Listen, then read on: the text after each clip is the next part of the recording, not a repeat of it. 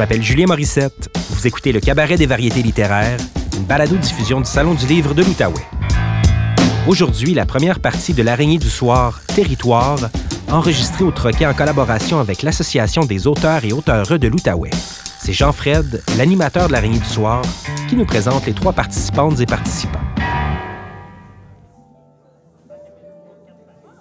On commence, on commence, on commence par traverser la chambre en rappant sur les genoux. On traverse ensuite la rue en tenant la main, en apprenant à regarder des deux côtés. On traverse un jour la cour d'école, des fois avec la peur au ventre. On traverse de l'autre côté de la voie ferrée, même si on n'a pas le droit. On apprend à faire du vélo, on apprend à conduire, on apprend à prendre le train, à prendre l'avion, à prendre le dernier métro et à manquer le dernier autobus. Et on se demande qu'est-ce qu'il y a de l'autre côté du lac, qu'est-ce qu'il y a de l'autre côté de la montagne, de la forêt? On explore des livres, on explore des corps, on marche. On marche dans l'espace qui nous sépare des autres. Et ce sont des repères qu'on crée, des repères qui nous accompagnent toute notre vie des nœuds où se lient les fils qui tissent la toile de notre mémoire. Quelquefois, mais quelquefois seulement dans une vie, et si on est chanceux, on habite complètement le lieu où on est.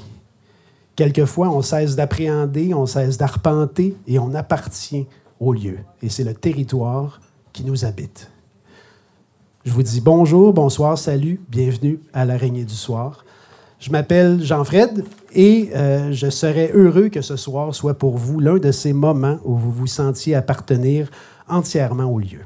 C'est la quatrième mouture de l'araignée du soir, euh, une soirée où vous êtes conviés à écouter des récits intimes, des anecdotes. Ce sont six auteurs et auteurs romanciers, romancières, essayistes, dramaturges, poètes qui viendront sur scène vous raconter des anecdotes personnelles, des récits intimes qui s'inscrivent directement ou indirectement dans le rapport à leur territoire. Le territoire intérieur, les découvertes qu'on fait au loin, la terre natale ou la terre d'adoption, et tous les trajets, toutes les traversées, tous les détours, les retrouvailles que notre ancrage à un lieu peut supposer. Je pense qu'il faut dire que La Réunion du Soir, c'est une présentation du Salon du livre de l'Outaouais et de l'Association des auteurs et auteureux de l'Outaouais. Elle est essayiste, elle est auteure, elle est chroniqueuse dans le sens supérieur du terme, c'est-à-dire qu'elle élève le débat, elle renverse les perspectives. Catherine Voyer-Léger, c'est une intellectuelle au sens fort, et dans la cité, c'est un rôle important.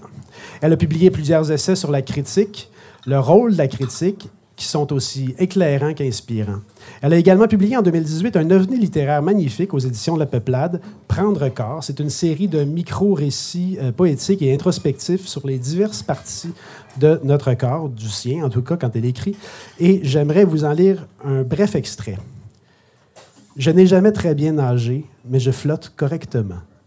Cette eau-là ne ressemble à aucune autre. J'y entre comme on se cache sous une couverture tricotée par l'arrière-grand-mère les jours de grand froid. J'y entre comme chez moi, ça goûte, ça sent, ça touche comme avant. On peut le lire comme on veut. Moi, cette eau-là, je l'ai imaginé comme étant la rivière dans les Laurentides du petit village où j'allais, où j'ai passé plusieurs étés. Peut-être, je ne sais pas si Catherine va nous en parler ce soir de cette eau-là, mais je sais que son récit va passer un peu par les Laurentides. Alors, sans plus attendre, je vous prie d'accueillir avec moi Catherine Voyer-Léger.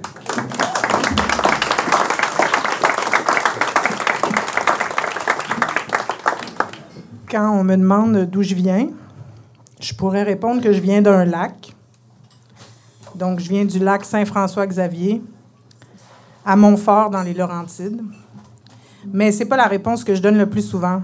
En fait, ce n'est pas tout à fait juste. Peut-être parce que je viens d'ailleurs aussi, puis que dire juste que je viens d'un lac, c'est comme réducteur. La vraie réponse, c'est que je viens de l'autoroute 15. Mon territoire à moi, c'est la 15 Nord. Mes parents se sont séparés, j'étais très jeune. En fait, je dis souvent que j'ai aucun souvenir de mes parents, sauf mon nom composé. Donc, euh, moi, je ne sais, pas c'est quoi ce couple-là, je ne l'ai pas connu, puis eux-mêmes n'ont pas l'air de s'en rappeler tellement. Donc, euh, ils m'en disent peu de choses. Mais je me souviens bien de la vie qu'impliquait le fait que mon père vienne me chercher un vendredi soir sur deux pour qu'on fasse le chemin entre les Laurentides et Montréal Et le dimanche, on faisait le chemin de retour. Cette autoroute-là, je la connais par cœur. Quand je conduis dessus, j'ai même pas besoin de réfléchir. Je connais chaque courbe, je connais les bosses. Quand il y a un nouveau centre d'achat qui apparaît, je suis toujours un peu troublée. C'est comme si on changeait le film de mon enfance.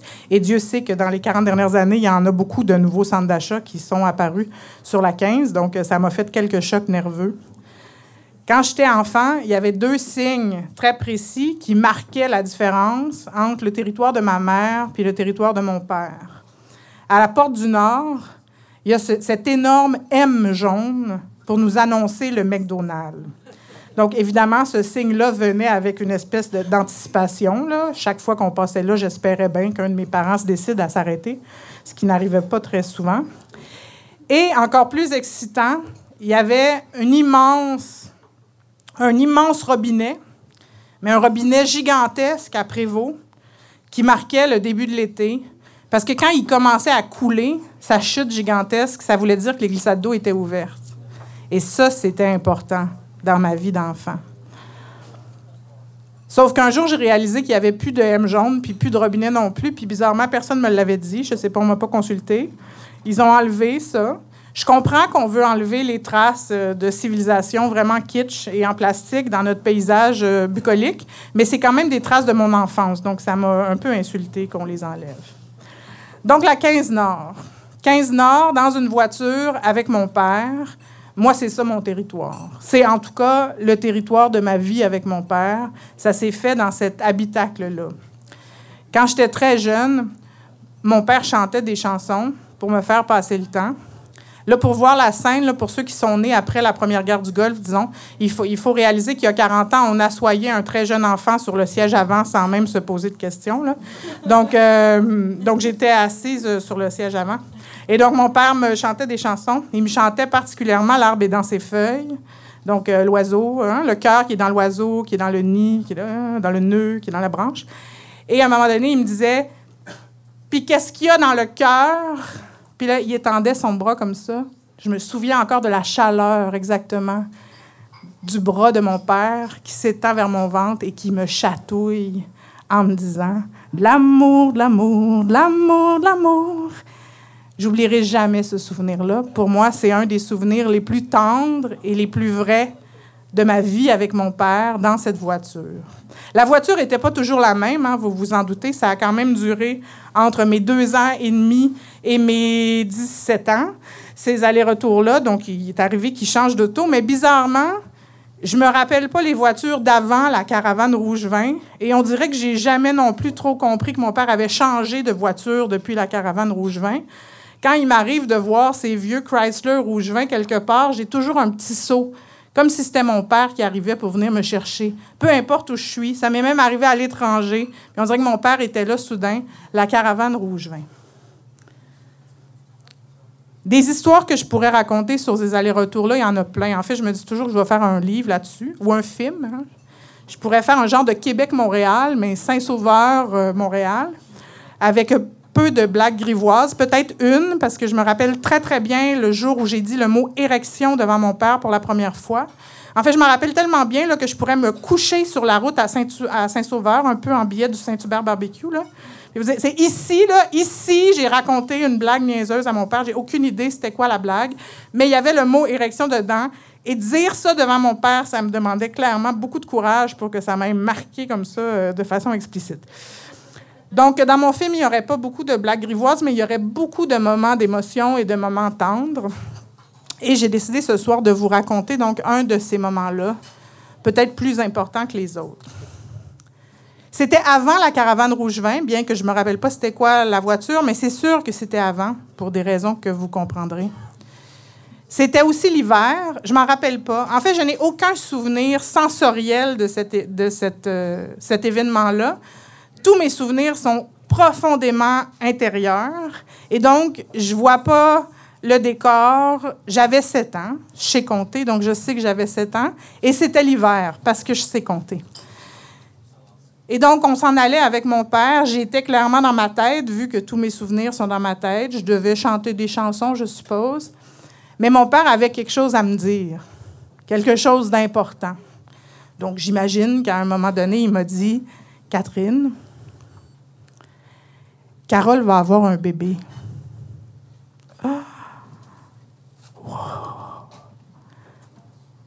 Ce qui est le plus fou, là, c'est que j'avais jamais pensé que mon père puis sa nouvelle blonde pouvaient avoir un bébé.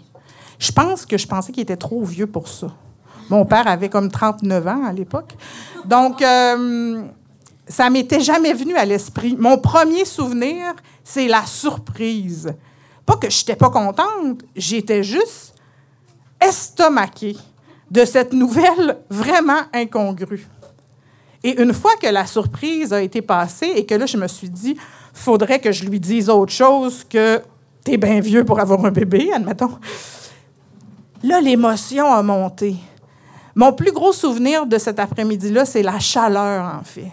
Je me souviens, là, un peu comme en ce moment, d'avoir été pris d'une chaleur intense, un bébé j'allais avoir, ben, j'étais pour dire j'allais avoir un petit frère, mais évidemment, à ce moment-là, on ne le sait pas. Hein. C'est ça qui est fabuleux avec les bébés, c'est qu'au moment où on apprend qu'ils s'en viennent, on ne sait pas c'est qui encore. Une fois qu'on sait c'est qui, on ne peut pas imaginer que ce serait quelqu'un d'autre, mais là, je ne le savais pas encore. Tout ce que je savais, c'est qu'il y aurait un bébé. Et après, j'ai plus trop de souvenirs de cette ride-là de char. Je ne sais pas trop ce qu'on s'est dit. Je ne sais pas ce que j'ai posé des questions. Mais je devais être assez silencieuse parce qu'en fait, mon prochain souvenir, c'est que plus on approchait de Montréal, plus un doute naissait. Mon père est un sacré blagueur. En fait, euh, c'est vraiment un blagueur plate en plus. Il est vraiment capable de faire des blagues pas drôles pantoute. Et là, j'ai 7 ans. Je suis assis dans l'auto. C'est l'hiver. J'ai les joues chaudes parce que je me dis, il va avoir un bébé dans ma vie. Et soudain, je me dis, peut-être que c'est pas vrai. Peut-être qu'il me dit ça pour me ridiculiser, puis que là, je vais avoir l'air d'une vraie folle quand Carole va monter dans l'auto, puis que je vais lui dire quoi? Qu'est-ce qu'il faut que j'y dise? Félicitations, yeah, je suis contente. Et plus on approche de l'endroit où on s'en va chercher Carole à son travail, plus je me dis, pour moi, il a fait ça pour que j'aille l'air folle. Donc, euh, ben, quand Carole est rentrée dans la voiture, un malaise, hein? Parce que là, euh, je ne savais pas pantoute quoi dire. Parce que qu'est-ce qu'on raconte quand ça fait une demi-heure qu'on se dit, dans le fond, peut-être qu'on veut juste me ridiculiser avec une histoire de bébé. Je sais, c'est épouvantable, de, mais hein, un enfant de 7 ans. Et donc, euh, Carole rentre dans la voiture et le double malaise parce que Carole, clairement, qui avait dû demander qu'on m'annonce la chose, comprend pas trop pourquoi tout le monde est dans une espèce de silence lourd. Et donc, je sens bien que ça m'appartient un peu là, de couper ce malaise de plus en plus lourd. Puis là, j'ai dit, pourquoi on dit que c'est les cigognes qui amènent les bébés? Je vous jure qu'avant que ça sorte de ma bouche, je trouvais que c'était subtil. Bon. C'était moins évident une fois sorti. Bon, ça a évidemment provoqué quelques éclats de rire, puis on a pu euh, finir par sortir de ce moment de marasme. Mais c'était donc le jour où j'ai appris que j'allais être une grande sœur. Les mois qui suivent, bizarrement, je n'en ai aucun souvenir. Bon, faut dire que je les voyais un week-end sur deux. Mais j'ai aucun souvenir d'avoir mis ma main sur la bédaine de Carole pour euh, sentir des petits pieds qui donnent des coups. J'ai aucun souvenir de même Carole qui prend du poids, admettons. Euh, c'est comme un blanc, toute cette période-là, jusqu'à l'été. Et là, je suis allée passer plus de temps avec eux. Je passais habituellement les étés à temps plein avec eux. Et là, les souvenirs reviennent. On est donc en juillet 1987. J'ai pas encore huit ans. Il fait chaud en tabaslac sur Montréal. Vous savez, c'est canicule montréalaise. Dans notre troisième étage du plateau Mont-Royal. Les nuits sont longues, je fais du somnambulisme, on me retrouve couché dans le bain où j'ai dû rêver qu'on me mouillait quelque chose. C'est un peu dur. Et Carole est enceinte, plus qu'enceinte, ça je m'en rappelle. Et elle monte les escaliers, les si beaux escaliers du plateau Mont-Royal, en se tenant après la barre, dans toute la canicule. Elle est à bout, elle devait crier parce que Carole, quand elle était à bout, elle criait pas mal. Allô, Carole, je suis sûre que t'écoutes ça, hein?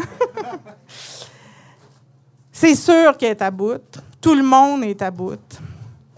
Puis un jour, un peu sur un coup de tête, mon père décide que là, il me ramène chez ma mère. Ça se fait super vite, en quelques heures. J'ai pas su ce qui s'est passé. Je sais pas si c'est Carole qui a dit là, ça s'en vient, là, je sens que ça s'en vient.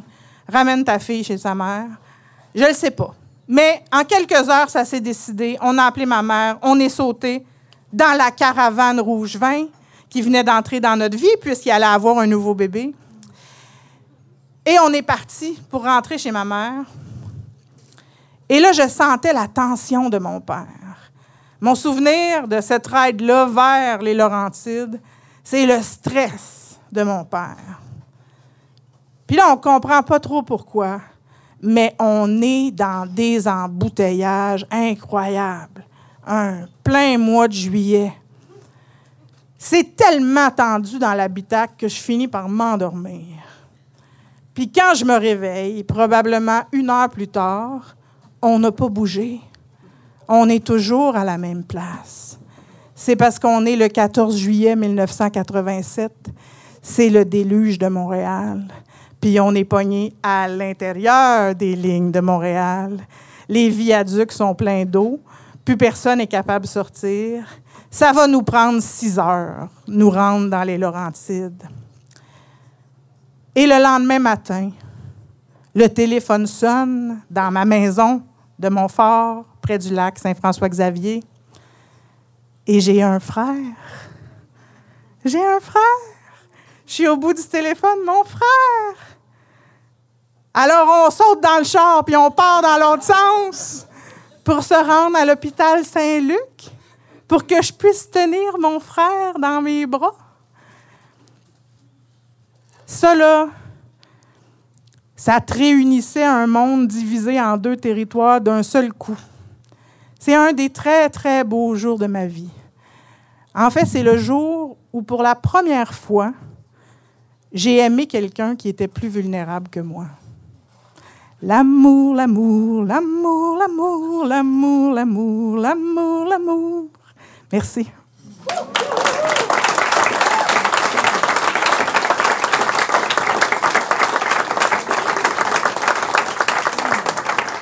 Catherine, voyez léger, mesdames et messieurs. Merci beaucoup, Catherine. Merci. Alors, en Outaouais, on est à plus, plus ou moins 2h30 de Montréal, à 5 heures de Toronto, à 5 heures d'avion de Vancouver, à 6 heures de train de Québec. Et je me dis, qu'est-ce qui fait qu'on mesure très souvent les distances en temps plutôt qu'en kilomètres? C'est probablement en partie le fait qu'on s'enferme dans un habitacle pour la durée d'un trajet. On est soi-même immobile. C'est l'espace qui défile pendant qu'on attend que le trajet se fasse. Euh, la prochaine autrice, elle a l'Ontario français dans le sang. Véronique Sylvain, des allers-retours Ottawa-Sudbury, elle en a beaucoup derrière la cravate. Des occasions de se laisser aller, de laisser aller le libre flux de sa pensée pendant que le paysage défile autour de soi. Elle a fait paraître son premier recueil de poésie, Premier quart, en 2019 aux éditions Prise de parole. Et je présume qu'elle travaille actuellement à la préparation de son prochain recueil qui s'intitulera, je le présume aussi, je l'imagine, Deuxième quart ou Première demi. Euh, il y a beaucoup de passages que j'aurais eu envie de vous lire. Je me restreins d'un tout petit tantinet. Euh, voici un. À la vue de tes couchers de soleil, au son de tes vagues, mes larmes tombent au fond de ton fleuve. Ton écume coule dans mes veines de femme conifère. Ton vent déplace mon cœur de franco-ontarienne, va et vient d'une géographie ancestrale. Véronique travaille dans le domaine de l'édition. Elle est responsable de la communication aux éditions David. Qu'un auteur passe de l'écriture à l'édition, c'est assez commun, mais pour que quelqu'un de l'édition passe à l'écriture, euh, ça prend du guts, on va se le dire. Et avoir du guts, vous en conviendrez, c'est une qualité assez franco-ontarienne. Je vous prie d'accueillir Véronique Sylvain.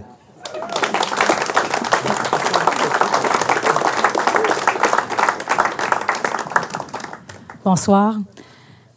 Ce soir, je sors vraiment de ma zone de confort parce qu'habituellement, bon, j'ai l'habitude de présenter des auteurs et autrices de lire des poèmes sur scène ou de jouer de la musique. Euh, puis là, ce soir, je vais vous livrer une anecdote assez personnelle autour du thème du territoire, pas géographique en partie, oui, mais amoureux. Au début, je me disais, ah, je pourrais parler du Nord de l'Ontario, euh, tu sais, comment je me suis sentie un peu euh, différente en arrivant ici. là, mon amie Martine me dit, ah, ben tu vas parler du territoire amoureux, toi. Ah, OK, bon, ben je vais faire ça. Donc, je vais sortir encore plus de ma zone de confort, puis je vais vous parler d'une anecdote assez personnelle sur le territoire amoureux. Je l'ai rencontré euh, un soir en 2016, vers la fin de l'été, euh, dans le marché bail à Ottawa. J'avais à cette époque 30 euh, ans. Lui, il en avait 27. Il avait 27 ans. On était loin d'une toune dramatique de. comment ça s'appelle? Le Dalida.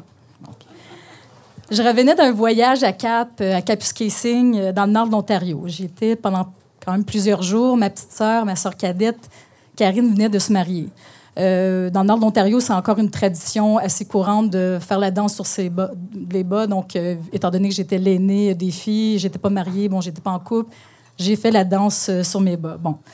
Donc, ça me demandait quand même pas mal de courage et d'énergie. Et quand je suis revenue à Ottawa, j'étais quand même assez, assez fatiguée. J'avais été entourée des membres de ma famille, des amis. Puis on est vraiment assez nombreux chez nous. Mon père vient d'une famille de 13 enfants, donc ça vous donne une idée. Ma mère de 6 enfants.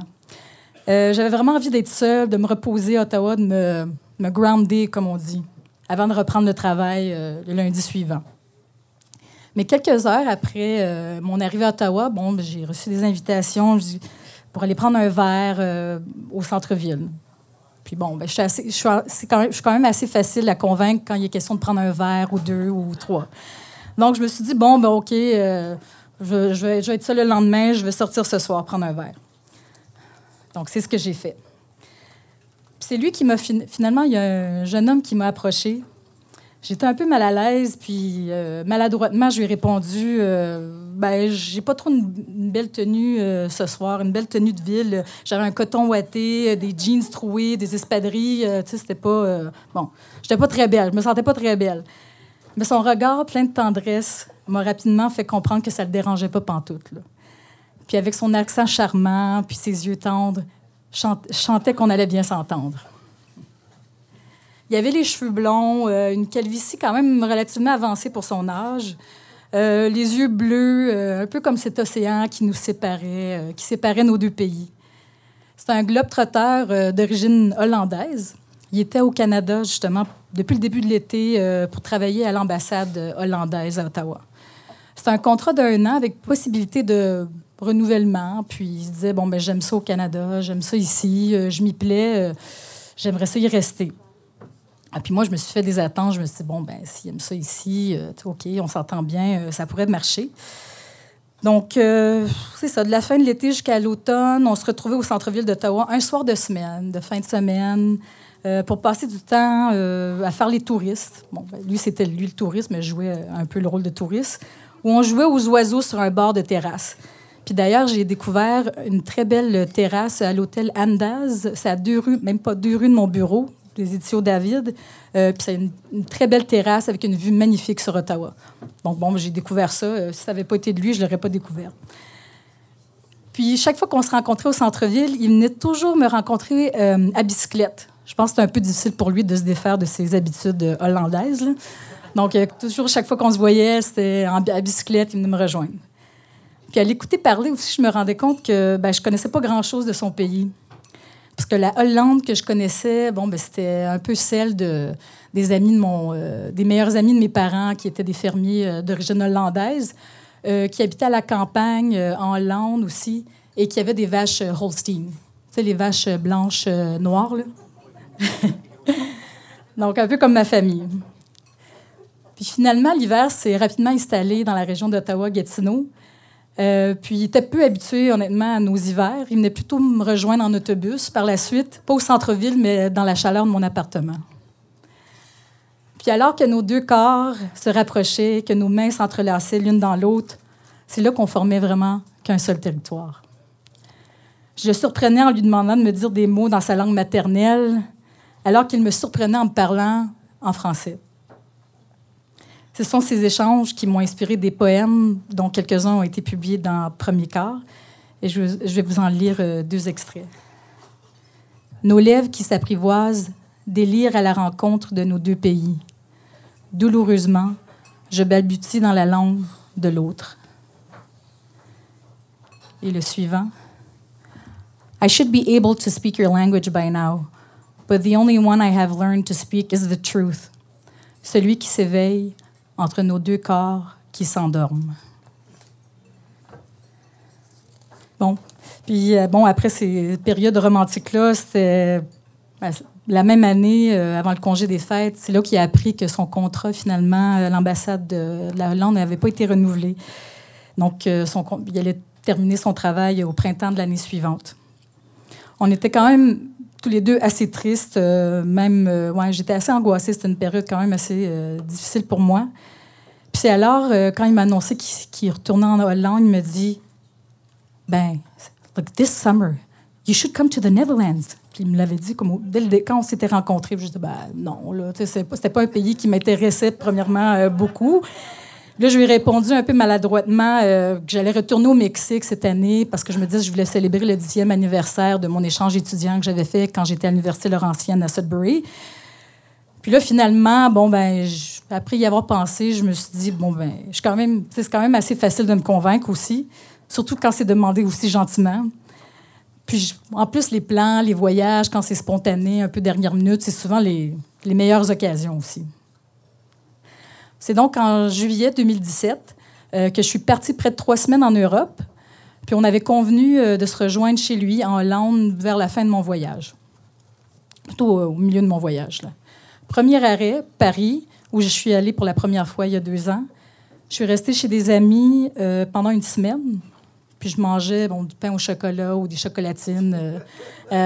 Euh, euh, une fois par jour, un croissant aussi. Je buvais du vin, je mangeais du, fromage. Bon, ça faisait partie de ma routine. C'est pas ma routine ici, maintenant. J'ai dû vraiment me défaire de ces habitudes-là quand je suis revenue au pays. Puis donc, après Paris, j'ai pris le TGV en direction de Bruxelles pour la Belgique.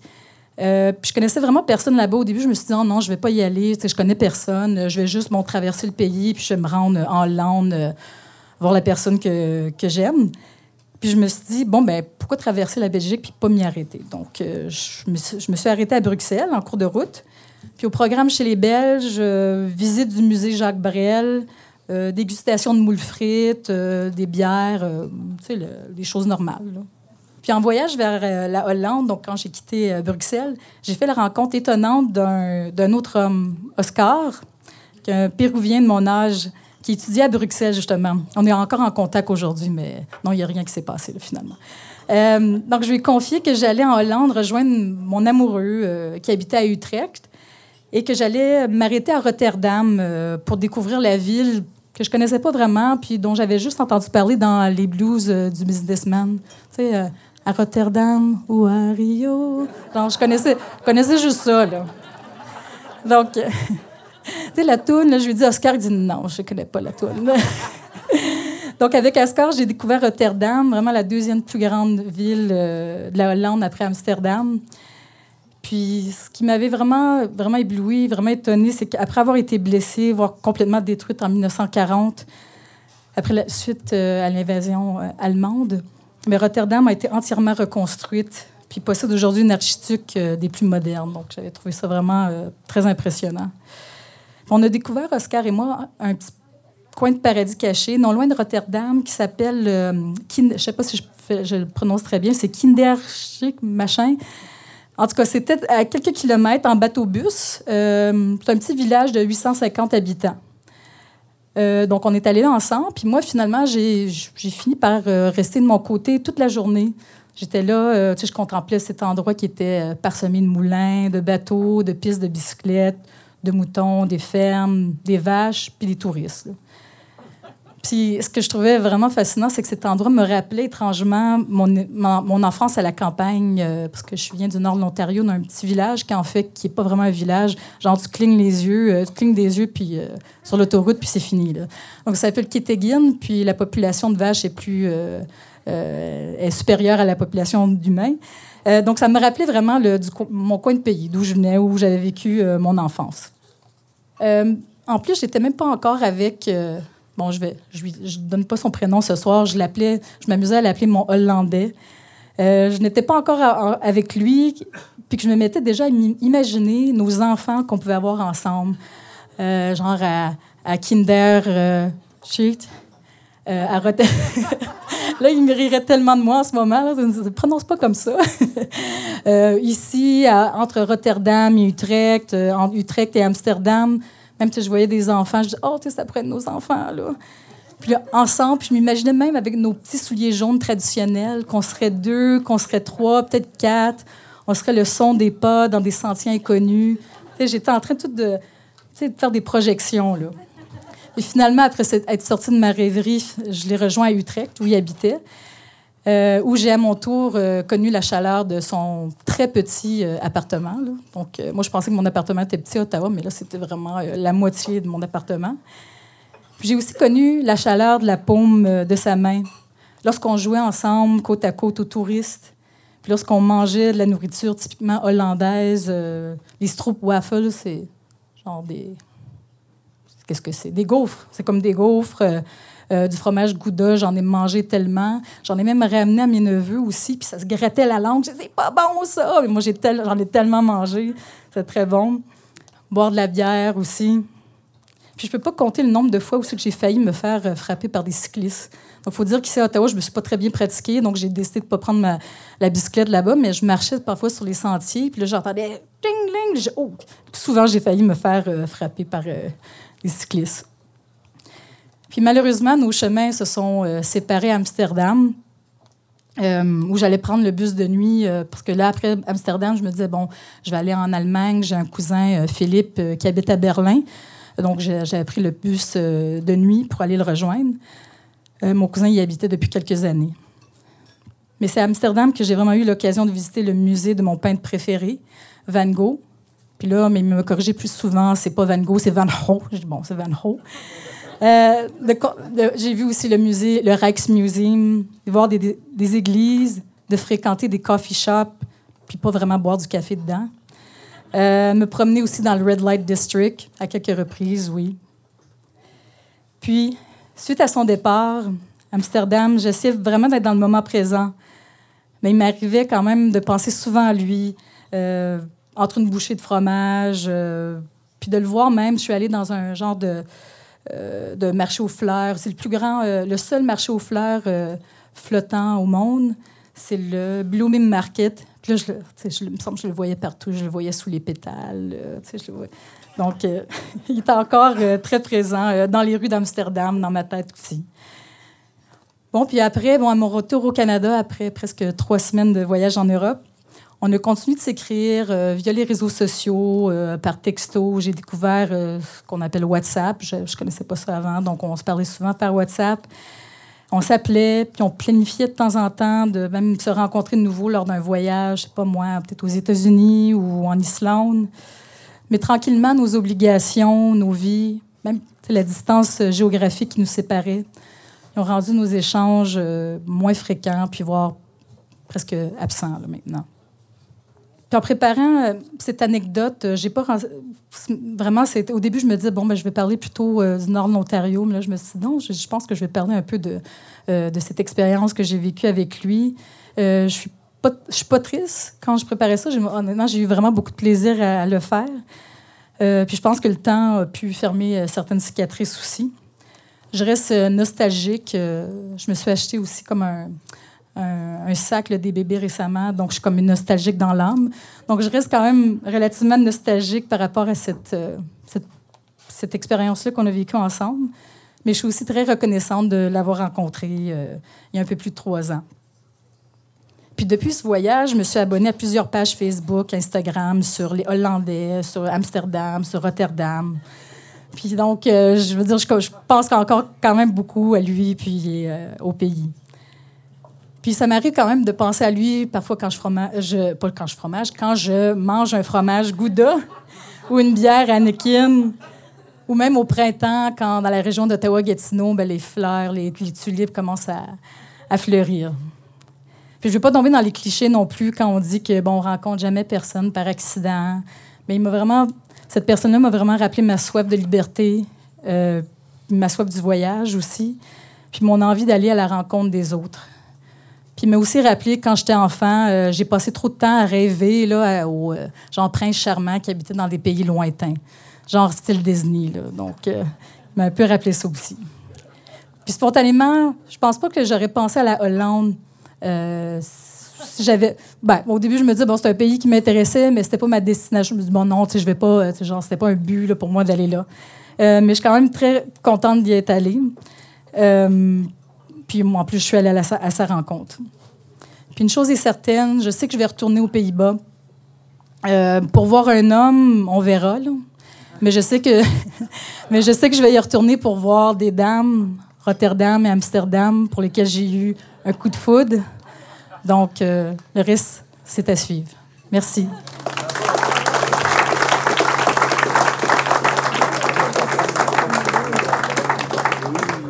Avant de, passer à notre prochain invité, euh, je vous le dis tout directement, non, je n'ai pas oublié de souligner en début de soirée que nous sommes en territoire algonquin ici. Ça me tient à cœur de le souligner à chaque début d'araignée euh, du soir parce que euh, quand on organise une soirée, surtout sur le thème du territoire, ben ça s'oublie juste pas et je le fais à chaque fois. Alors non, je souhaitais attendre précisément ce moment-ci de la soirée parce que l'auteur qui va monter sur scène est lui-même d'origine algonquine. C'est donc un peu pour le saluer en même temps que j'ai souhaité attendre ce moment de la soirée. Nous sommes en territoire algonquin, chapeau bas.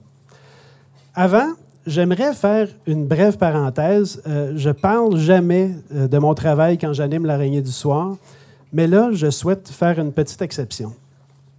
Euh, je travaille dans le domaine des droits de la personne, plus, plus spécialement dans le domaine des droits de la personne incarcérée. Et euh, il y a sept ans, c'était en mars, euh, j'ai été amené à visiter la prison d'Iqaluit, le Baffin Correctional Center. C'est une euh, prison qui est profondément surpeuplée. Il n'y a que des détenus inuits. Plusieurs ne parlent pas un mot d'anglais. Les agents correctionnels, les gestionnaires, tous n'étaient pratiquement que des gens du Sud.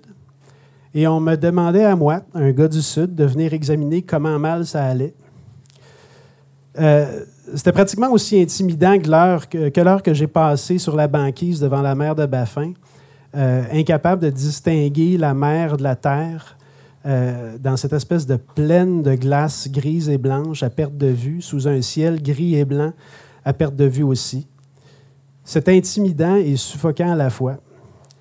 Puis, vous le savez, la culture populaire nous l'a montré assez. C'est maintenant quelque chose que tout le monde connaît films, télé, etc., euh, on le sait à quel point chez nos voisins du Sud, aux États-Unis, la situation raciale peut être tendue et que la surpopulation carcérale des Afro-Américains, c'est un indicateur particulièrement cinglant de la situation socio-économique et, et, politique qui sévit là-bas. Puis souvent, on en est choqué. On est choqué de le constater.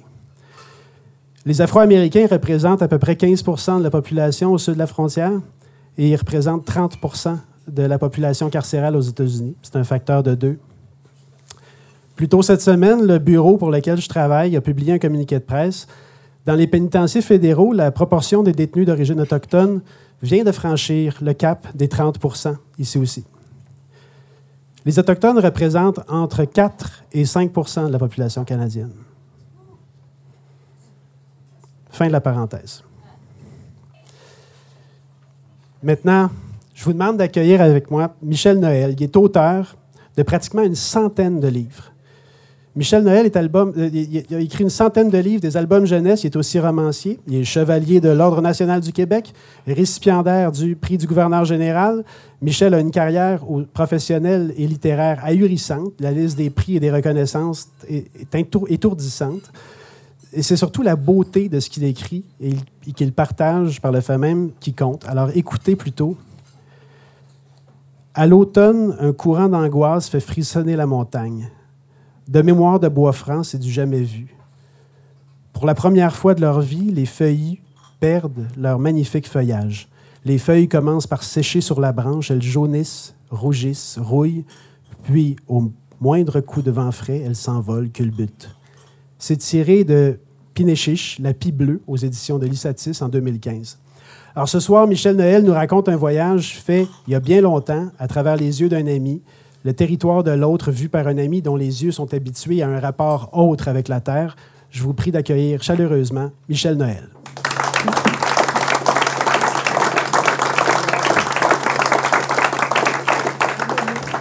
Merci beaucoup.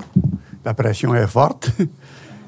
Euh, je suis content d'être euh, parmi vous ce soir parce que j'ai pris euh, un an et demi d'année sabbatique pour des raisons de santé et c'est mon premier retour, je dirais, dans le monde littéraire. Alors, je suis content d'être ici parce que toute cette région, puis la vallée de la Gatineau, c'est aussi mon pays. Et puis, vous savez, avec les années, euh, on tisse des amitiés que j'appelle des amitiés de salon. Euh, on se revoit d'un salon à l'autre et ce soir, je revois des amis de longue date, mais qui sont aussi des amis qu'on se revoit toujours avec beaucoup de plaisir d'un salon à l'autre. Et ça a été une belle surprise. Je vais vous raconter un événement que j'ai vécu il y a 50 ans. Alors, c'est pas d'hier. Euh, j'avais 25 ans à l'époque. Alors, ceux qui sont bons en calcul, vous savez à peu près quel âge euh, que j'ai. À l'époque, euh, j'étais au ministère des Affaires indiennes et du Nord. Je travaillais à Québec. Pourquoi j'étais au ministère des Affaires indiennes et du Nord? Ben, euh, Jean-Fred l'a mentionné, je suis d'origine amérindienne d'origine algonquine. Je viens du parc La Vérandrie. Mes parents viennent de Bouchette et de, de Messine, qui sont des, villages qui ne sont pas très, très, loin d'ici. Et puis, euh, à un moment donné, au ministère des Affaires indiennes, on a ouvert ce poste qui était responsable du développement culturel et artistique des peuples autochtones du Québec. Ça voulait dire les Inuits et les Amérindiens. Et moi, quand j'ai vu ça, j'ai trouvé ça absolument extraordinaire. J'ai dit, c'est pour moi, ça absolument. Et je me suis présenté et j'ai eu l'emploi parce que j'avais passé toute mon enfance, moi, euh, des mocassins, des mitaines, des paniers en écorce de boulot. Je connaissais ça par cœur. Je pouvais pas en faire parce que j'ai jamais été très habile, mais je savais comment ça se faisait. Alors, j'étais au ministère des Affaires indiennes et puis... Euh, euh, un matin, comme ça, le téléphone sonne. Alors, je décroche le téléphone. Puis c'est un monsieur qui me parle. Alors, il me dit tout de suite comme ça, je m'appelle André Volant. Euh, je suis montagnais euh, Innu. Euh, j'habite Shefferville. Puis il m'explique que lui, c'est un peintre, mais autodidacte, qui n'a jamais suivi de cours, mais que la peinture, pour lui, c'est comme. C'est un conteur, hein? Puis la peinture, pour lui, c'est raconter une histoire. Il dit Moi, quand je fais une peinture, je raconte une histoire. Et puis, euh, il s'est ouvert un petit commerce. Dans son commerce, euh, il a peut-être 20 ou 25 euh, artisanes et artisans Inuits qui travaillent pour lui qui lui font toutes sortes de pièces euh, tirées de l'artisanat traditionnel amérindien. Et puis à l'époque, là, il y a, euh, je sais pas, à la fin des années 60, début des années 70, la ville de Shefferville, il y a un boom économique absolument extraordinaire. Il y a entre 4 et 5 000 personnes qui travaillent là, dans les mines de l'aéronord, qui vivent là.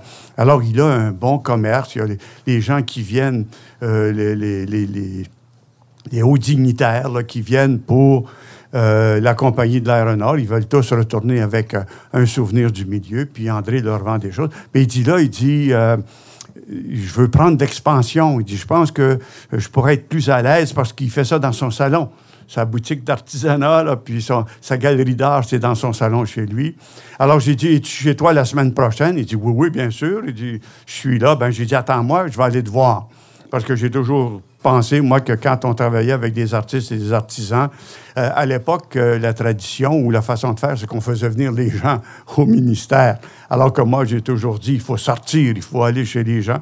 Alors, mais aller à Shefferville, à l'époque, c'est comme quand j'allais à Inukjuak ou euh, ou toutes ces places-là. C'était, il fallait partir une semaine, deux semaines. C'était de, longs voyages. Il fallait prendre l'avion jusqu'à cette île.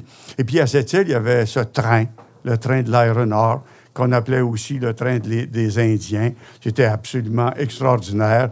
Euh, c'est comme le transsibérien. C'est, il y a de très, très grands trains. Oui, absolument. Vous savez, il y a des, moi, j'ai pris ce train-là souvent, puis j'ai des gens avec qui j'ai parlé dans le train, parce qu'il y a une partie qu'on appelait le train des Indiens. L'autre partie, c'était le train des Blancs.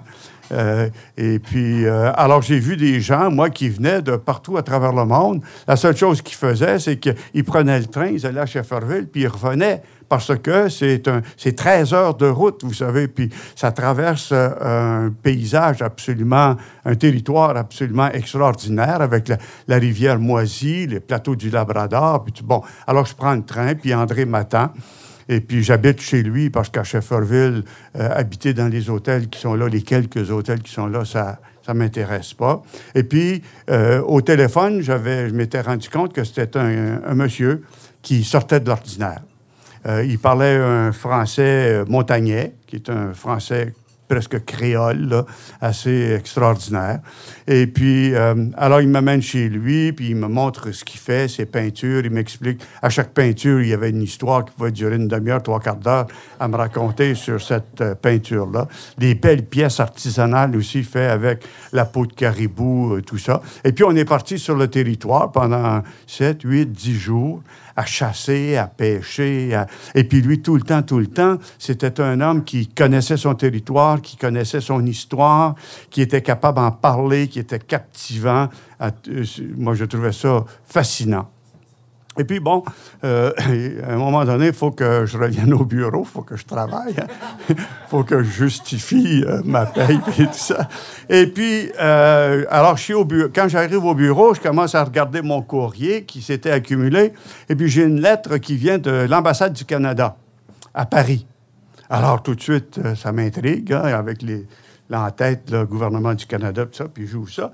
Et puis, euh, l'ambassade du Canada me dit qu'ils ont beaucoup de demandes de gens qui veulent entendre parler des peuples autochtones euh, du Québec, parce que les Européens sont fascinés par toute cette question autochtone, puis ils sentent peut-être un petit peu coupables aussi, euh, quelque part. Là. Bon. Et puis, on me demande si je veux y aller pour faire une série de conférences. J'ai même une conférence à la Sorbonne moi qui suis universitaire, euh, quand on me dit une conférence à la Sorbonne, ça sonne des cloches. C'est oh ouais, oh, bien sûr, c'est certain que je vais, je vais y aller. Et puis, mais je leur, je les contacte au téléphone, je dis, euh, je voudrais pas y aller tout seul. J'aimerais amener quelqu'un avec moi. Alors, on me dit, euh, oui, euh, qui voulez-vous amener avec vous, puis tout ça. Puis je leur parle d'André Volant. Puis je réussis à leur vendre cette idée que André Volant, qui habite à Shefferville, euh, qui n'est jamais sorti de chez lui, serait une personne intéressante. On peut aller à la Sorbonne ensemble, on peut rencontrer des gens, on peut donner des conférences, et puis tout ça. Puis moi, je vais suppléer, ou bien lui va suppléer pour moi. Puis bon. Alors, euh, l'ambassade du Canada accepte, je contacte euh, André, puis je lui raconte ça. Il trouve ça extraordinaire, mais il sait pas trop trop ce que c'est, là, bon. Et puis euh, là, je me rends compte que ça prend un passeport. Et puis, moi, ça pose pas de problème, mais vous savez, les Amérindiens puis les Inuits, longtemps, le gouvernement du Canada refusait de leur donner des passeports. Pourquoi? même, vous savez, on m'a dit, je n'ai jamais vérifié, on m'a dit que pendant le temps de la guerre, il y avait beaucoup de militaires qui étaient des Amérindiens. On, les utilisait un peu partout et on ne leur donnait pas de passeport. On les considérait comme pas des Canadiens, mais à part des Canadiens. Alors, ce que j'ai réussi à avoir pour mon ami André, c'est pas un passeport, c'est un permis, une feuille euh, euh, parce qu'on partait pour dix jours. Alors, il était autorisé à sortir du Canada pour euh, dix jours. Puis, bon, ben, c'était signé. Et puis, ça m'avait pris une... Il avait été obligé de jurer qu'il s'appelait bien André Volant avec un, un, juge de paix. Donc, il y avait, le maire de Shefferville était juge de paix. Et puis là, on était allé, puis il avait juré, je m'appelle André Volant, je suis né au lac Nob, à 150 km d'ici, j'étais l'âge, puis tout ça. Bon, alors, euh, un bon matin, le moment fatidique arrive, André part de Shefferville, c'est l'hiver, il s'en vient à Sept-Îles en avion, puis là, en avion, il prend Québécois. À l'époque, on voyageait beaucoup avec euh, Québécois. Puis on se rejoint à Montréal à, Québec. Là, je monte dans l'avion et puis on se retrouve à Dorval. Déjà, Dorval, c'est gros. puis c'est impressionnant pour nous, mais on n'a pas beaucoup de temps. Puis on, regarde un petit peu autour. Puis à un moment donné, puis André me suit. Il me tient par la queue de chemise, il marche sur mes talons, puis tout ça. Euh, il est inquiet, puis euh, il ne se sent pas en très, très grande sécurité. Puis moi non plus, je vous le dise. Puis là, on prend l'avion, puis on arrive à Paris le matin, puis je pense que c'est encore la même chose. On arrive toujours vers 7 h, 7 h 30 le matin. Puis à l'époque, c'était beaucoup plus intéressant qu'aujourd'hui, arriver à Paris. Parce qu'il n'y avait pas eu toutes ces questions de terrorisme, là. Puis il y avait une liberté dans, dans cet magnifique aéroport. Bon. Puis euh, alors, euh, lui, il me suivait, André, puis moi, je suivais la foule. Et pour retrouver nos bagages, passer les. Bon, et puis tout ça. Puis on faisait le tour. hein. vous savez que c'était un aéroport qui était. en- Les grandes portes étaient ouvertes. Puis à Paris, le matin, il pleut, presque tout le temps. Et puis, euh, il y a beaucoup d'humidité. Et puis, euh, dans les corridors, ça sent les croissants, puis ça sent le café. Euh, les, les- les petits cafés commençaient à ouvrir. Puis bon, finalement, en faisant la queue, on trouve les taxis. Et puis, je prends un taxi, puis le, euh, le ministère nous avait réservé un petit hôtel. C'était l'hôtel de la Harpe, ouais, sur la rue de la Harpe. Bon. Euh, dans le vieux, là, euh, pas très loin de- du boulevard, le- derrière le café Saint-Michel, pour ceux qui connaissent le coin, là, juste au coin de la Seine, puis tout ça, il y a Notre-Dame qui est dans le fond, puis bon. Alors, euh, on arrive dans ce petit hôtel-là, euh, c'est quasiment une boîte à souliers, c'est tout petit. On a euh, une chambre avec deux lits juste au-dessus de la porte d'entrée. Les plafonds sont hauts, heureusement, parce que sinon, on se sentait à l'étroit. Puis moi, j'ouvre ces grandes fenêtres juste au-dessus. Puis là, on regarde la rue de la Harpe. Il y a du monde, il y a du monde. C'est incroyable. C'est un flot de gens qui circulent, puis tout ça. Il est peut-être midi, midi et demi, avec, après être sorti des- de, de l'aéroport et puis tout ça. Et puis, il y a toutes les effluves, hein? il y a le- le- les patates frites qu'on sent, puis tout ce toute la nourriture, parce que c'est une rue où il y a un tas de restaurants. Puis là, je regarde André, puis j'ai dit, André, as-tu faim? Ah, il dit, oui, j'ai faim, Michel. Il dit, je mangerai. J'ai une faim de loup. Bon. Ben, j'ai dit, on va aller manger. Alors, on descend, on, laisse nos, clés euh, euh, au, au bureau en sortant. Et puis, on marche dans la rue, puis là, où aller euh, manger? C'est plein, plein, plein de restaurants. Puis, on se sent petit. C'est la première fois, moi aussi, que j'allais à Paris. Et puis, euh, je vois un écriteau, c'était écrit euh, cuisine typique française. Et puis, bon, ben, j'ai dit, on est en France. hein. on, va ma- on va manger la cuisine typique euh, française. Alors, je m'approche, puis le garçon, il est sur.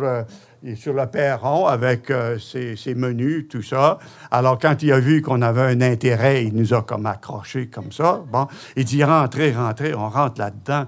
Euh, moi, je me suis dit, il n'y a pas de place.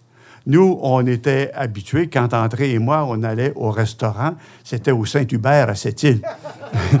et puis, on arrive là, là, puis on est dans ce petit réduit. C'est un corridor. Et puis, il y a des banquettes le long du mur, sur les trois murs, puis il y a l'entrée, puis il y a des petites tables avec des petites chaises, puis tout ça. Mais le garçon, lui, il pousse les gens, puis tout ça, puis il accroche mon André, puis il l'assoit, il est tout petit, André, il l'assoit sur la, baquette- la, ba- la banquette, et puis, euh, bon, puis moi, je m'assois sur la petite chaise, puis tout ça. Et puis, ça prend, je sais pas, 30 secondes, bang, bang. Vous savez, c'est, à l'époque, hein, les garçons, ils, manquaient de délicatesse, je pense. En tout cas, pour nous, c'était, pour nous, les, les les- dans les restaurants, c'était souvent très agressant en Europe. Bon. Et puis, euh, on n'aimait pas, les- serveurs parce qu'ils se comportaient euh, comme ça. Bang, bang, en tout cas, deux menus. Puis André, il sait pas lire. Puis on est habitué, quand on va au restaurant, moi je prends le menu, je lis, je sais qu'il ne sait pas lire, alors je lis les choses que je trouve importantes et puis tout ça. Mais là, j'ouvre le menu, puis je regarde ça, puis c'est comme du chinois pour moi, c'est tout. Puis euh, le garçon arrive, il dit euh, et, monsieur, pour vous, ce sera. et puis euh, d'habitude, André, il me laisse commander le premier. Alors moi, je ne sais pas trop, puis je lève les yeux comme ça, puis parce qu'il y a des miroirs tout le tour. C'est pour nous donner l'illusion que c'est grand, mais c'est petit. Et puis euh, le menu est écrit là, puis il y a menu du jour, puis c'est écrit plat du jour. Bon, ben j'ai dit cuisine française, plat du jour, ça va aller. Alors je dis, je prends le plat du jour. Et puis, alors, il écrit ça, euh, le plat du jour, puis il regarde André, puis André, il, fait tout le temps ça, il dit euh, la même chose. alors, moi, je dis plat du jour, André, dit la même chose. Bon. Et ça a pris, tout, vu que c'était le plat du jour, ça n'a pas pris de temps. Hein, encore, bang, bang, chacun un plat comme ça. Et puis moi, je me penche, puis je commence à manger. Puis là, je regarde André, puis il mangeait pas. J'ai dit, André, tu m'as dit que tu avais faim. Ah, il dit, oui, j'ai faim. Puis j'ai dit, tu manges pas. Ben, il dit, Michel, je sais pas ce que j'ai dans mon assiette. Et c'est là qu'il a dit la phrase qui a été un verre d'oreille pour moi toute ma vie, encore aujourd'hui. Il m'a dit, il dit, puis c'est là que je fais le lien avec toute cette question de territorialité puis d'identité. Il m'a dit, il dit, tu sais, Michel, moi, là, là où je vis, là, il dit, euh, quand je mange du caribou l'hiver, je suis caribou. Et il dit, quand je mange de l'outarde au printemps, je suis outarde. Puis il dit, quand je mange du saumon, là, au début de l'été, là, quand le saumon monte dans la rivière moisie, là, il dit, je suis saumon. Puis il dit, là, je ne sais pas ce que j'ai dans mon assiette. Mais moi, ça a été cette phrase-là d'une sagesse absolument extraordinaire. Lui, il a tiré ça de son territoire. Tu sais, si je suis saumon, je suis aussi la rivière dans laquelle vit le saumon. Si je suis caribou, je suis aussi la toundra et la taïga. Je suis tout ça en même temps, là, parce que c'est ça que je mange, puis c'est ça qui me donne la vie. Et ce qui m'a le plus impressionné, c'est cette question de saumon, parce que le saumon a toujours été pour moi un animal, puis pour les Amérindiens aussi, hein, c'est un animal sacré pour toutes sortes de raisons parce qu'il a des qualités énormes, puis à cause de la couleur de sa chair, qui est la couleur du soleil, et le soleil, c'est la chaleur, le soleil, c'est la vie. Il y avait tout... J'ai trouvé que c'était une phrase très poétique, mais c'était aussi euh, une phrase euh, pleine de sagesse, pleine, pleine de bon sens. Alors, bon, ben, j'ai dit, écoute, André, on est en France, puis c'est de la cuisine française, puis on est dans un autre pays, et puis, euh, bon, ben, je sais pas trop ce que c'est. C'était, je vais vous le dire, c'était des tripes à la mode de camp. Bon. Alors, savoir que ce sont des. Puis même l'avoir, si je l'avais su, moi, j'y aurais dit des tripes, bon, ben OK, parce que les Amérindiens, ils en mangent des tripes, puis des animaux, puis des poissons, puis ça, ça fait partie de l'alimentation. Mais ça m'a frappé. Ça m'a, ça m'a pas ému. Ça ne m'a pas bouleversé dans ce sens-là. Excepté que du point de vue spirituel, ça m'a ouvert comme une fenêtre. Une fenêtre sur l'identité des peuples autochtones, qui était aussi mon identité à moi, à cause de mes origines, puis tout ça. J'ai trouvé ça extraordinaire, puis j'ai gardé ça toute ma vie. Cette histoire que je vous, je vous raconte ce soir, cet événement, je l'ai raconté une fois dans ma vie, en 50 ans. Une seule fois. J'ai peut-être des fois, en écrivant, mentionné ou effleuré, mais je ne l'ai jamais raconté. Euh, parce que je la trouvais exceptionnelle, puis j'essayais de trouver, je me suis dit, je vais la raconter le jour où je vais être dans un environnement qui va me, qui va me permettre de le raconter. Vous savez, c'est comme euh, des fois on me dit, Michel, tu connais des contes, tu connais des légendes, raconte-nous une légende. On peut pas raconter une légende de but en blanc comme ça. Il faut que euh, il y ait un contexte, il faut qu'il y ait quelque chose qui, qui favorise ça. Alors j'ai passé euh, dix jours à Paris et dans la banlieue avec André, ça a été extraordinaire. On a eu un plaisir fou on a parlé, on a rencontré des gens qui étaient intéressants. Puis bon, ben, évidemment, à toute bonne chose, il y a une fin. Et puis on revient, puis euh, j'ai été ami avec André. Euh, ça reste encore un ami, même s'il est mort aujourd'hui. Il est décédé il y a une quinzaine d'années, peut-être plus, peut-être 15 ou 20 ans. J'ai eu beaucoup de difficultés avec la notion euh, du temps. mais pendant toutes ces années, à un moment donné, pour pour donner la deuxième section de, mon histoire, euh, André me téléphone à nouveau, puis il me dit, parce que quand ils ont fermé Shefferville, il est venu s'installer à cette île pour son commerce, parce que là, il n'y avait plus personne à Shefferville. Et puis il me téléphone, puis de, cette île, il dit, Michel, il dit, il faut que tu viennes. Et il dit, la semaine prochaine, je vais à la pêche au saumon. Il dit, je me suis construit un chalet sur le bord de la rivière euh, Michta-Chipou. Michta, ça veut dire grand, mais grand dans le sens de divin, là. Bon, un peu comme euh, le Missouri, Missouri, euh, Mishtashipu, euh, Mishtachini, Mishta, la, la grosse pierre, mais, mais avec euh, un aspect de divinité à l'intérieur de ça. Euh, Shipu, ça veut dire eau. Sipi, Mississippi, Sipi, ça veut dire eau. Alors, euh, il dit, il faut que tu viennes à la pêche avec moi. Il dit, on va prendre un saumon. Un gros saumon, toi puis moi. Là, il dit, on va être sur la rivière, puis tout ça. Bon, ben, j'ai dit, OK, on va à la pêche au saumon. Euh, moi, j'ai toujours pêché la petite truite, euh, pêché le saumon. Et puis, alors, j'arrive, il vient me chercher à l'aéroport. C'est ce qu'il faisait d'habitude. On s'en va dans son chalet. Le lendemain matin, à 5h30, avec le lever du soleil, on est sur la, la, sur la rivière Moisy. Puis ce qu'on fait, c'est qu'on monte la rivière jusqu'au rapide, puis là, on ferme le moteur, puis on se laisse descendre jusqu'à l'embouchure, jusqu'au fleuve, et puis on pêche. Et puis, il n'y a rien, il n'y a rien. C'est comme si la, rivière était un gros bloc de ciment. On, sent, on sent sa puissance, mais il n'y a, pas de vie. Ça on pêche une journée, deux jours. Moi, ça ne me dérange pas de ne pas prendre de poisson. Euh, parce que je suis avec André, puis euh, l'endroit est absolument extraordinaire. On est dans un milieu euh, historique, c'est beau l'environnement, puis tout ça. Puis on parle presque pas. De temps en temps, on va dire Ça mord-tu Non, ça mord pas. OK.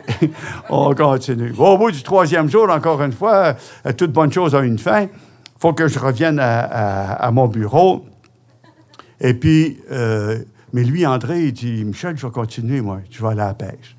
Et puis la semaine d'après, sa fille, Bernadette, euh, elle me téléphone, puis euh, on se connaît bien, on se connaît depuis longtemps. Je l'ai connue, elle était toute, toute, petite fille.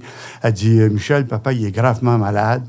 Euh, il, est, il, a pris l'avion ambulance, l'avion que le gouvernement a. Et puis, euh, il est à l'Hôtel Dieu.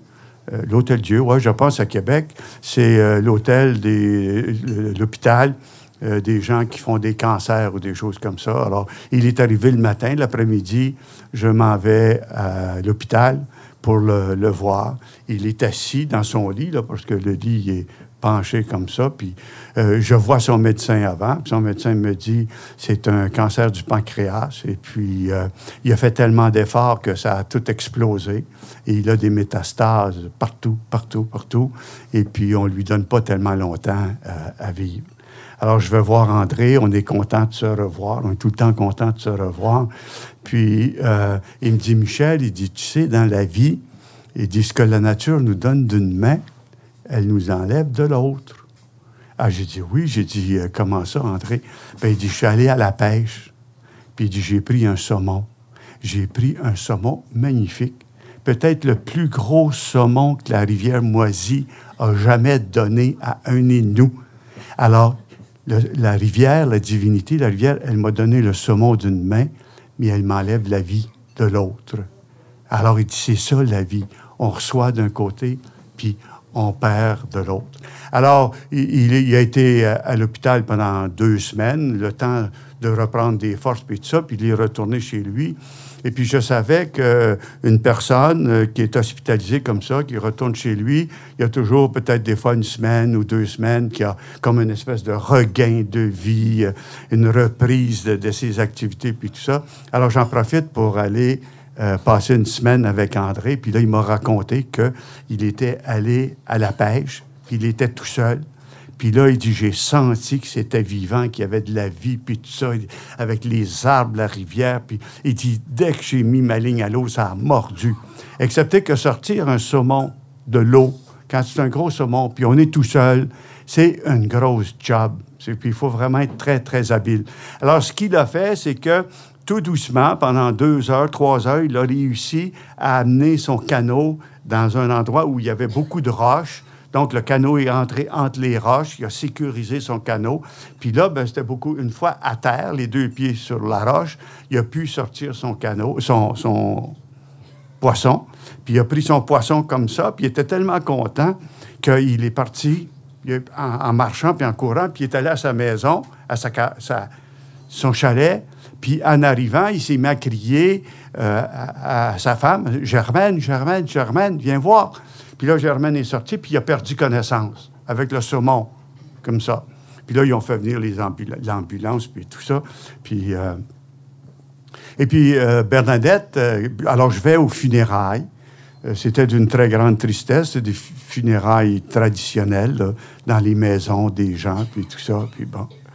Et puis, Bernadette a dit, Michel, tu as ton saumon. J'ai dit, comment ça? Ben, elle dit, André, le saumon qu'il a pris, c'est pour toi. Il m'a bien fait promettre de te donner ton saumon. Bon, alors on était chez lui. Elle dit, on va aller, il est dans, le- congélateur au, sous-sol. Alors on descend au sous-sol, et puis elle ouvre le congélateur. Puis c'est pas un saumon, c'est une baleine qu'il y a là. Le saumon pesait entre 25 et 30 livres. Puis vous savez, un saumon qui pèse beaucoup, c'est pas très long, mais c'est ventru, c'est gros, puis tout ça. Là, je me dis, je me vois pas arriver à l'aéroport avec un saumon de 30 livres en dessous du bras. J'ai, dit, puis, je sais à quel point c'est important dans la vie économique des, des peuples autochtones. Alors, j'ai dit, on va y couper la queue, puis je vais garder la queue. Alors, il y avait ce qu'on appelle un boxa, il y avait une scie pour scier des arbres, tout ça. Alors, euh, je regarde ma valise, j'avais une petite valise longue comme ça, je coupe pour que emballer, ça rentre dans ma valise, et puis euh, je pars avec ça. Mais là, c'est pas n'importe quel saumon que j'ai là. C'est un saumon qui a un caractère sacré. Euh, ça prend un événement spécial pour manger ce saumon-là. Alors, je le mets dans mon congélateur euh, chez moi, puis j'attends. Puis j'ai une maison euh, en forêt. Euh, j'ai pas d'électricité, j'ai pas d'eau courante, mais je suis très, très bien organisé, puis tout ça, une maison que j'aime beaucoup. Et puis, euh, alors, un jour, j'ai euh, invité euh, six personnes que je connaissais, parce que là, je voulais leur raconter l'histoire que je vous ai racontée ce soir. Puis je voulais avoir autour de moi, euh, être certain qu'autour de moi, il y aurait des gens qui comprendraient le caractère du territoire, puis tout ça, mais le caractère sacré de quand, quand on mange. Euh, encore, puis, pourquoi je, vous en parle ce soir? Parce que je sais que si je vous avais raconté cette histoire-là il y a 40 ans ou 50 ans, les gens n'auraient pas réagi de la même façon qu'on va réagir aujourd'hui. Pourquoi? C'est parce que du point de vue alimentaire, puis du point de vue gastronomique, puis du point de vue de nous, là, tous, ici, notre relation avec la nourriture, on veut aujourd'hui savoir, puis les jeunes veulent savoir qu'est-ce que j'ai dans mon assiette? Qu'est-ce que je mange? Est-ce que c'est bio? Euh, D'où ça vient? Euh, quelle est la qualité de ce que je mange? Puis aujourd'hui, je peux vous raconter cette histoire-là parce que vous comprenez la valeur sacrée. Et puis, les gens que les six personnes, six ou huit personnes que j'avais réunies autour de ma table, avant de manger, je me suis levé puis je leur ai raconté l'histoire de ce saumon. Alors, euh, j'espère, à partir d'aujourd'hui, que chaque fois que vous allez manger du saumon, vous direz euh, ce que cette belle phrase qu'André disait quand je mange du saumon, je suis saumon. Et tout ce qu'on mange. À l'époque, j'étais très intéressé par euh, toute la question alimentation, puis je lisais un auteur californien qui s'appelle Well, W-E-L-L, qui était très connu dans la, gastronomie, puis que, qu'en lisant un jour, j'ai trouvé tout un chapitre qui disait que dès qu'on mange quelque chose, dès qu'on le met sur sa langue, tout ça, c'est transformé. Et on devient, avec notre sang, puis tout ça, on devient ce qu'on mange. Et puis, euh, je, pense aussi qu'il euh, y a des animaux, au cours de l'histoire de l'humanité, qui ont été, à l'égard des humains, d'une générosité absolument extraordinaire. Les caribous, entre autres, ont été d'une générosité. Et puis, dans les, les, poissons, le saumon a été d'une... Moi, j'ai travaillé avec les Inuits dans le Nord et tout ça. J'ai vu des, des rivières là, remplies de saumon. Vous ne pouvez pas vous imaginer. Là. Les saumons, c'était cordé dans le fond de la rivière. Malheureusement, aujourd'hui, on ne voit plus ça. Mais euh, quand on mange du saumon, on est saumon. Puis en terminant, je vous dirais que c'est l'année, je pense, pour valoriser les langues autochtones. Et que dans toutes les langues, à travers le monde, toutes les langues, le plus beau mot, posez-vous la question, quel est le plus beau mot qu'on peut dire dans toutes les langues? C'est merci. Et puis, dans les langues amérindiennes, ici, on disait qu'on est en territoire euh, algonquin. Euh, quand on dit merci, on dit miigwech. Et quand on dit merci infiniment avec une valeur spirituelle, on dit kichi miigwech.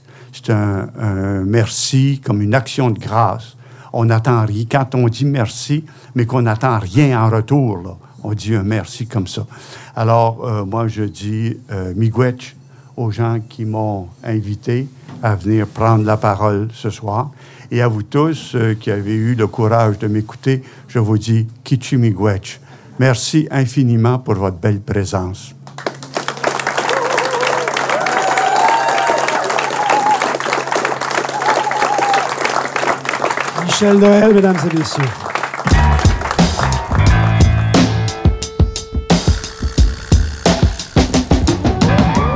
C'était la première partie de l'araignée du soir, Territoire, enregistrée dans le cadre du Cabaret des variétés littéraires, une série de balados-diffusion du Salon du livre de l'Outaouais, réalisée par l'équipe de Transistor.